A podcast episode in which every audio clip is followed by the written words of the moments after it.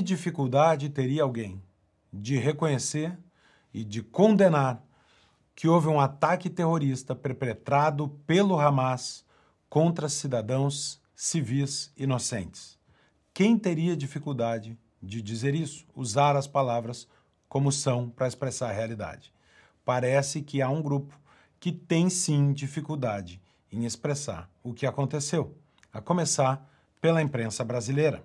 Por exemplo, o Estadão, que chamou o ataque terrorista do Hamas de uma operação militar, ou a Folha de São Paulo, que os chama de combatentes do Hamas. Ainda o G1, que usa a expressão militantes palestinos, ou o Jornal Nacional, que fala de extremistas armados, um grupo de extremistas armados. Que dificuldade tem essas pessoas em chamar o Hamas de uma organização terrorista e dá o seu nome, Hamas. Enquanto a imprensa brasileira passa pano para os terroristas do Hamas, há uma linha que está sendo comentada por diversas autoridades de diversos países e que Lula da Silva escolheu o seguinte, que é a condenação da escalada. Veja a frase que Lula postou de que estamos dispostos a fazer todos os esforços para evitar a escalada da violência. Essa foi a manifestação não só do Brasil, mas de Cuba, da China e da própria ONU.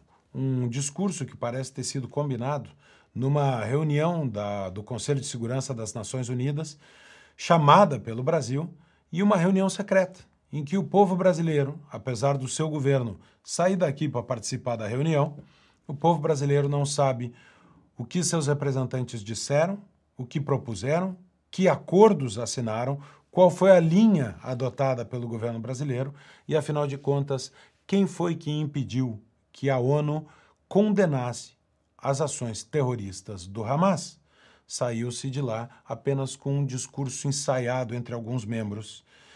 Repito, China, Cuba, Brasil e o próprio Conselho de Segurança falando em evitar a escalada, o que significa evitar que Israel responda aos ataques terroristas do Hamas. É isto que significa o discurso de evitar a escalada. Mas não é só essa a posição que líderes ah, da esquerda levaram à rua. Também houve pessoas como Ortega, que disse ser solidário à causa palestina. Evo Morales, que condena o imperialismo do governo sionista de Israel, ou seja, o condenável aqui é Israel. Petro, presidente da Colômbia. Agora os neonazistas querem a destruição do povo, da liberdade e da cultura da Palestina e não de Israel. Ou seja, nazistas são os judeus que vão responder ao ataque palestino, escancarando uma posição, como aliás houve outros aqui no próprio Brasil. Lula já disse, né, os ataques uh, terroristas foram sofridos por Israel. Ataques terroristas contra Israel, mas Lula se nega a dar o autor dos ataques. Não fala no nome do Hamas.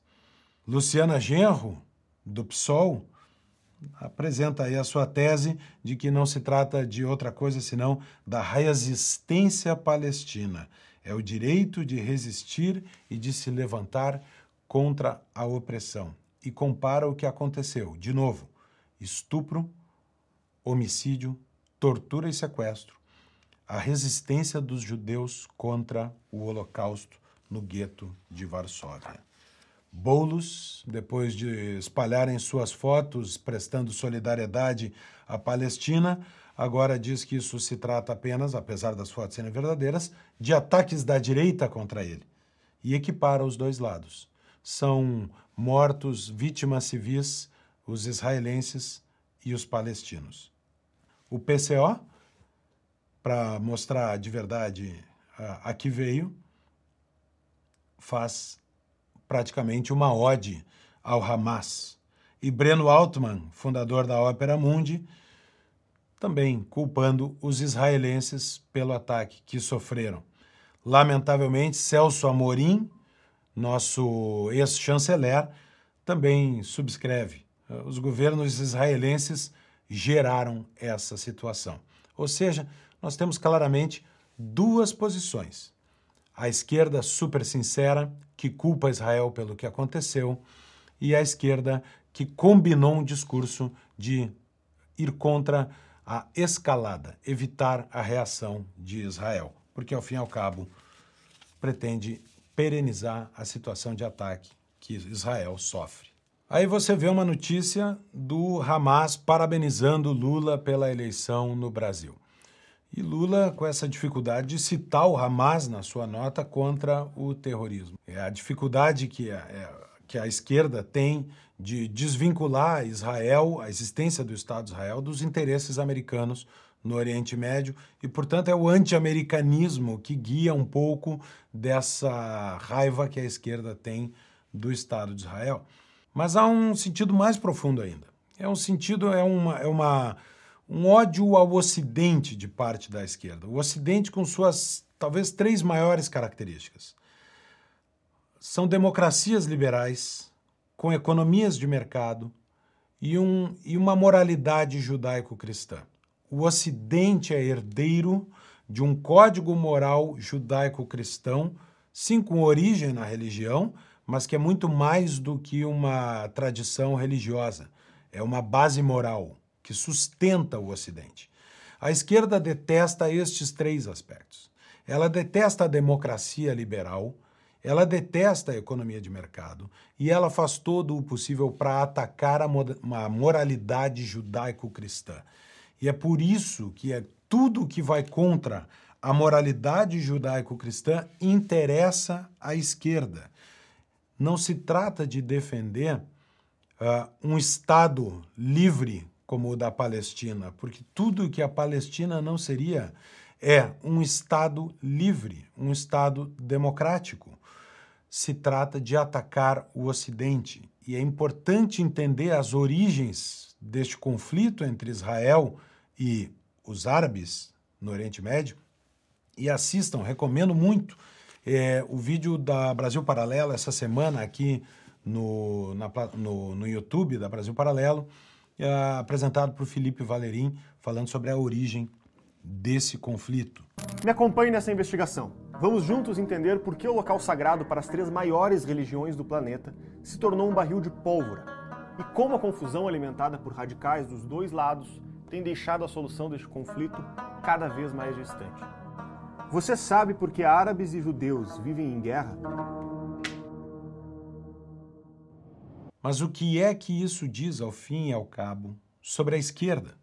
A esquerda que diz ser feminista e defender as mulheres, a esquerda que diz que defende a comunidade LGBT, a esquerda que diz ser a favor de um Estado laico e a esquerda que diz incorporar os valores da democracia, o que que tudo isso diz sobre eles? São feministas que, ao ver imagens de estupros de mulheres cujos cadáveres são arrastados pelos cabelos nas ruas de Israel, levantam a voz em defesa do Hamas, do grupo que atacou estas mulheres. São uh, defensores da comunidade LGBT que defendem a criação de um Estado palestino no qual seria crime ser homossexual. Basta ver ah, o homicídio realizado, a execução de Mahmoud Istiwi, que era um comandante homossexual das forças palestinas. Basta ver que Israel é o único país da região que você pode frequentar uma parada gay sem qualquer receio e qualquer problema.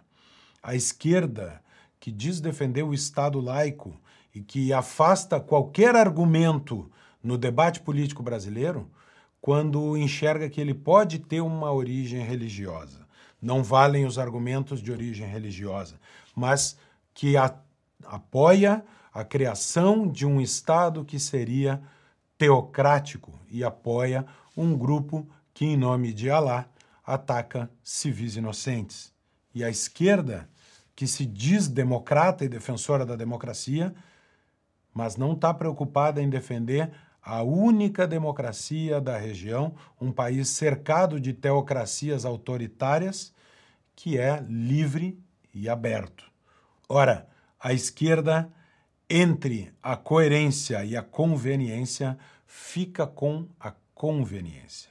A esquerda mostra que só é humanista na hora de pedir voto. Quero voto das mulheres, quero voto da comunidade LGBT. Diz representar um Estado laico, mas é na hora da campanha.